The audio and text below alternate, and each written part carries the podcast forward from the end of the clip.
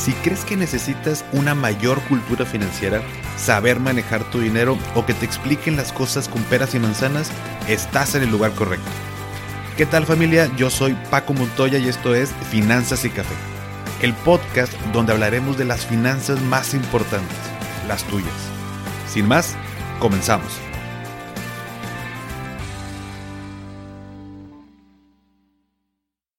Hola a todos y bienvenidos de nuevo a Finanzas y Café. Espero que estés teniendo un excelente inicio de semana. Me imagino, bueno, ya se siente el ambiente un poco más relajado porque ya esta semana es Navidad y normalmente estas fechas, aunque seguimos trabajando como que lo hacemos un poquito más relajados, un poquito más contentos. Así que antes de iniciar, les deseo de todo corazón que pasen una feliz Navidad. Si no pueden estar con sus seres queridos, pues bueno, no importa. Hoy en día hay muchas maneras de estar en contacto. Recuerda que hoy en día lo más importante es estar saludables, tranquilos en casa y bueno, si sí te vas a reunir, pues hazlo con las debidas precauciones. Y bien, el episodio de hoy es uno de los temas que más me gustan porque es parte en lo que soy especialista y he podido, bueno, pues ayudar a mucha gente. Y también porque es un tema que me preocupa mucho en lo personal. Es el tema del retiro. Y como ustedes saben, bueno, pues nos tocó estar en una generación donde el retiro va a ser complicado, no como el que le tocó a nuestros padres, y nosotros tenemos que ahorrar de distintas maneras. Y es por eso que hoy te voy a hablar de una excelente opción que es el plan personal de retiro.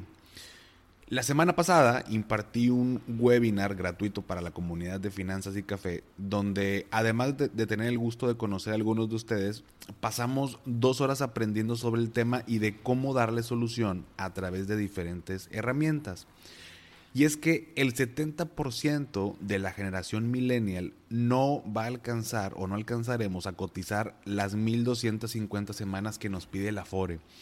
Esto para recibir el máximo de pensión y peor aún, este máximo de pensión es el equivalente al 30% de nuestros ingresos.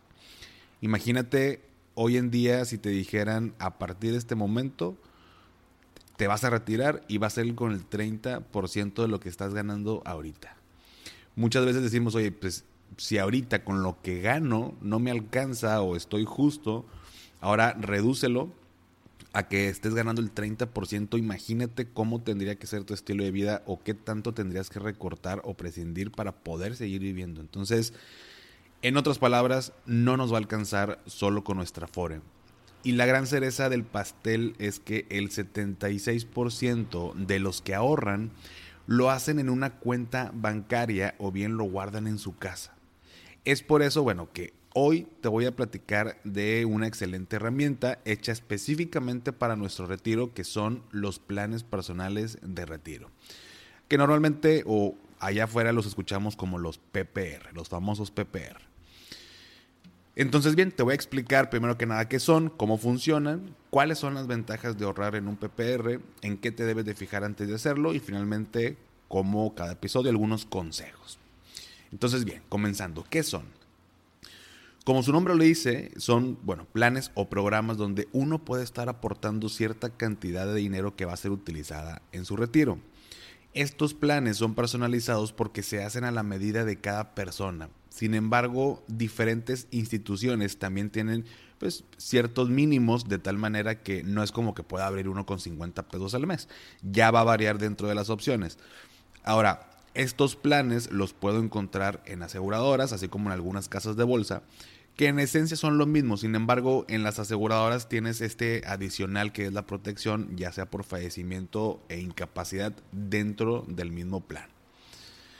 ¿Cómo funcionan estos planes? Bueno, sin duda alguna varían un poco en su funcionamiento dependiendo con qué institución financiera lo contrates, pero en esencia hay ciertas características que son iguales. Por ejemplo, en primer lugar, aportaciones programadas, es decir, tú decides la aportación que quieres realizar como ya lo comentamos, hay ciertos mínimos, pero al final del día tú decides qué cantidad es la que mejor se ajusta y lo puedes hacer de manera ya sea mensual, trimestral, semestral o anual.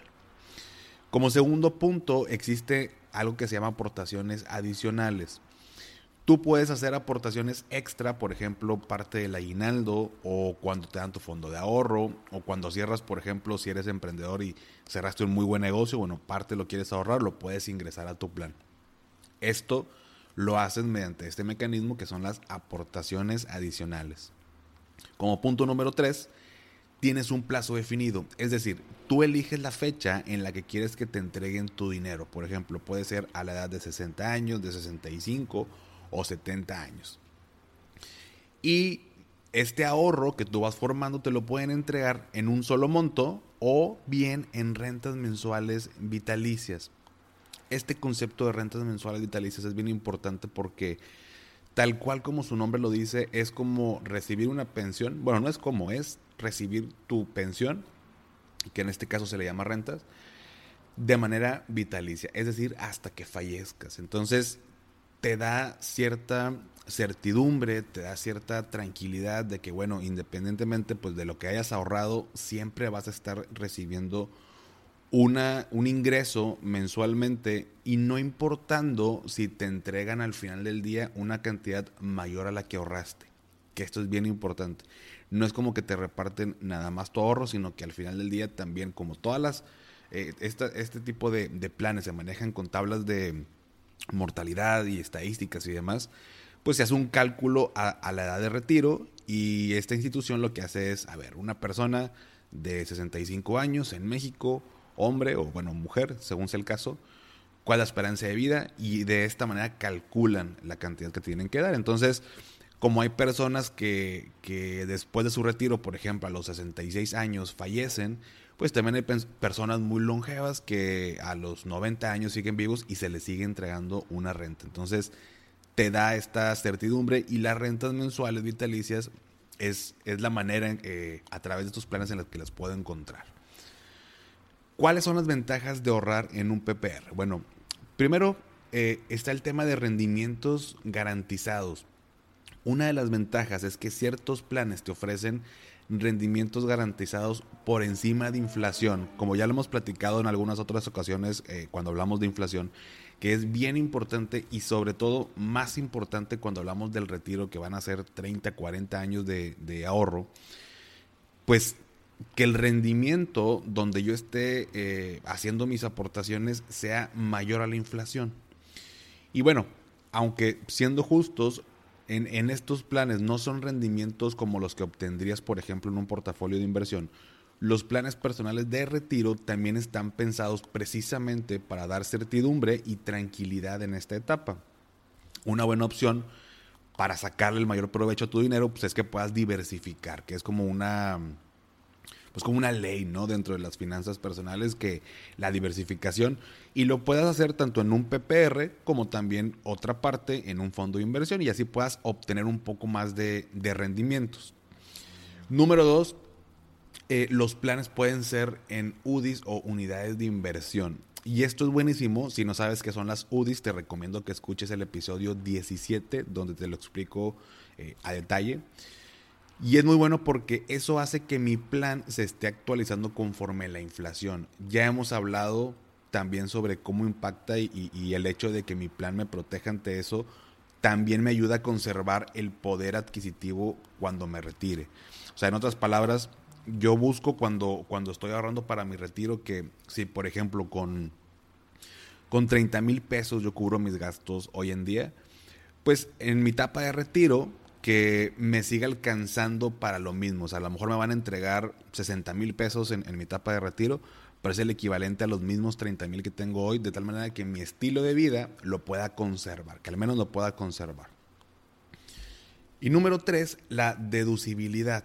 Y este tercer punto es la cereza en el pastel, hablando de las ventajas o los beneficios que te pueden dar los PPR. Porque tengo un plan donde ahorro acorde a mis posibilidades, eh, si lo contrato, por ejemplo, una aseguradora, tengo protección por fallecimiento o incapacidad, tengo rendimientos garantizados por encima de inflación, me pueden dar mi dinero en rentas mensuales vitalicias y, como les digo, la cereza del pastel es que lo puedo hacer deducible de impuestos. Y con este último punto te voy a poner un ejemplo porque es una de las dudas más recurrentes y poco se habla o se dice de esto. Primero que nada, y en palabras muy concretas, tú sabes, bueno, pues que debemos de pagar impuestos, ¿no? Pues bien, cuando yo tengo un PPR, lo que yo aporto lo puedo hacer deducible. Y esto quiere decir que al final voy a pagar menos impuestos, tal cual como lo oyes. Mi plan PPR me ayuda además a pagar menos impuestos. ¿Y cómo funciona esto de pagar menos impuestos? Bueno, pues aquí te va un ejemplo. Imagínate que tenemos a dos personas. Tenemos a Paco el despilfarrador y a Paco el ahorrador, ¿no? Que ganan ambos 500 mil pesos eh, al año. Paco, el despilfarrador, pues no ahorra para su retiro, obviamente, y no hace ningún gasto deducible. Vamos a asumir que no hace ningún gasto deducible. Por lo que al final el SAT le va a decir, de esos 500 mil pesos, me debes el 35% de impuestos, en este caso hablando del ISR. Entonces, Paco, el despilfarrador, le da al SAT 175 mil pesos. O sea, el 35% de 500 mil son 175 mil pesos. Por otro lado, está Paco, el ahorrador, que al igual gana 500 mil pesos, pero él sí tiene un PPR y al año le aporta 50 mil pesos. Entonces el SAT le dice, oye, me debes impuestos del 35% de ISR. Sin embargo, como estás ahorrando para tu retiro a través de un PPR, te voy a hacer el paro, ¿no? Y esos 50 mil que le metes, se los vamos a restar a tu ingreso. Es decir, no te voy a cobrar impuestos sobre los 500 mil, sino que serán por 450 mil pesos. El, entonces el 35% de 450 mil pesos son 157 mil 500, que es lo que paga de impuestos. Entonces, por un lado, Paco, el, el despilfarrador, va a pagar 175 y el Paco, el ahorrador, 157,500. En otras palabras, se ahorró 17,500 pesos en impuestos. O sea, fueron 17,500 pesos que se quedaron en su cartera y que no se los entregó al SAT. Y esto, como te digo, es adicional a los rendimientos generados por el plan, más la ganancia por tipo de cambio al hacerlo en UDIs o bien también puede ser en dólares pero esto es un incentivo fiscal que nos permite la ley y un PPR nos ayuda a aprovecharlo. El sustento legal se encuentra, eh, si alguien le quiere dar una leída, en el artículo 151 de la ley del ISR. Sin embargo, cuando te acercas a una institución que tiene estos planes, por así decirlo, ya dados de alta, pues ya todo funciona mucho más fácil y puedes estar tranquilo que todo está dentro del marco de lo legal, ¿no? Y bueno, ¿en qué te debes de fijar antes de contratar uno? Bueno, yo te daría los siguientes eh, tres tips o tres consejos, ¿no?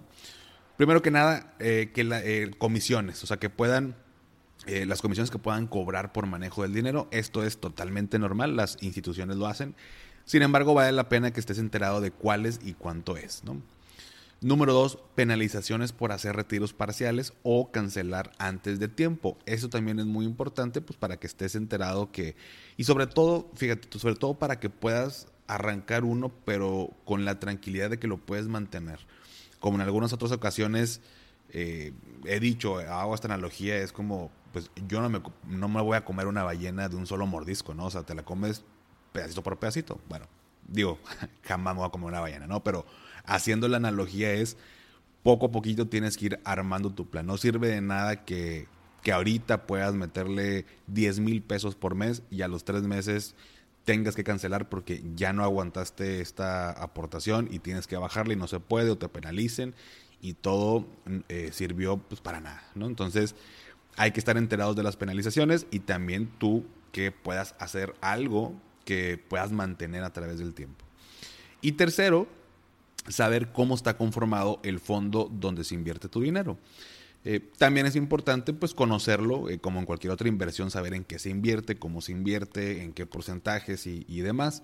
Eh, ver algunos históricos, simplemente para estar tranquilos de cómo se va a ir moviendo este, este fondo. ¿no?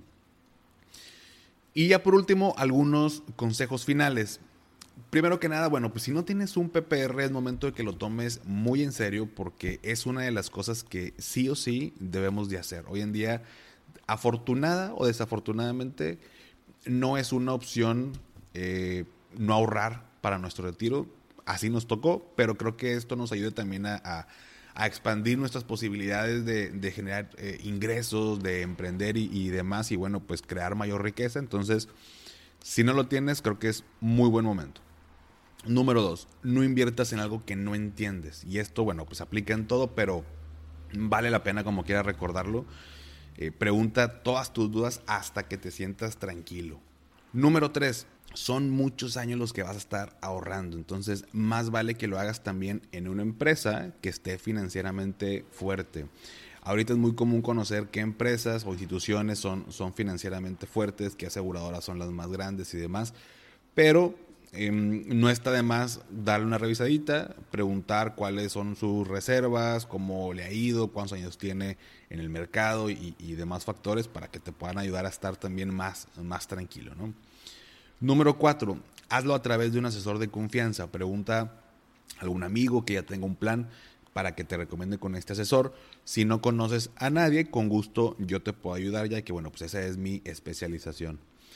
Y número cinco, diversifica un PPR es parte obligada, pero no es la única, ¿no? Pongas tus huevos en una sola canasta y poco a poco ve agregando más cosas a tu portafolio para el retiro. ¿Va? Pues bien, hasta aquí el episodio de esta semana. Yo espero que te haya servido esta información. En un futuro voy a volver a hacer este webinar que creo que a los que estuvieron les sirvió, les gustó para hablar más a detalle. Obviamente se necesita eh, mucho más tiempo para poder entrar en detalles y dudas específicas, pero si te quedó alguna duda, ya sabes que con mucho gusto mándame mensaje y sígueme a través de arroba finanzas y café en Instagram. Y también, bueno, ahora en, TikTok igual, como arroba finanzas y café. Si te gustó, me ayudarías mucho compartiendo el episodio. Si llegaste hasta aquí y así haciendo la dinámica de los últimos episodios, pon por ahí un, emoji de, dinero en la publicación que vamos a poner en Instagram. Nada más para saber que esta información te es valiosa y también para ir eh, mejorando los episodios, ¿va? Espero que tengas un excelente inicio de semana, que tengas una excelente y una muy feliz Navidad con tus seres queridos. Te mando un gran abrazo, te agradezco eh, todo el apoyo que me has brindado a través de este podcast y yo espero, bueno, que en esta Navidad, si no puedes estar con los tuyos, no pasa nada, velo de, manera positiva, que nos estamos cuidando, los estás cuidando a ellos, te estás cuidando a ti, y pronto, pronto vamos a poder estar juntos de nueva cuenta, ¿va? Que tengas excelente lunes. Hasta pronto.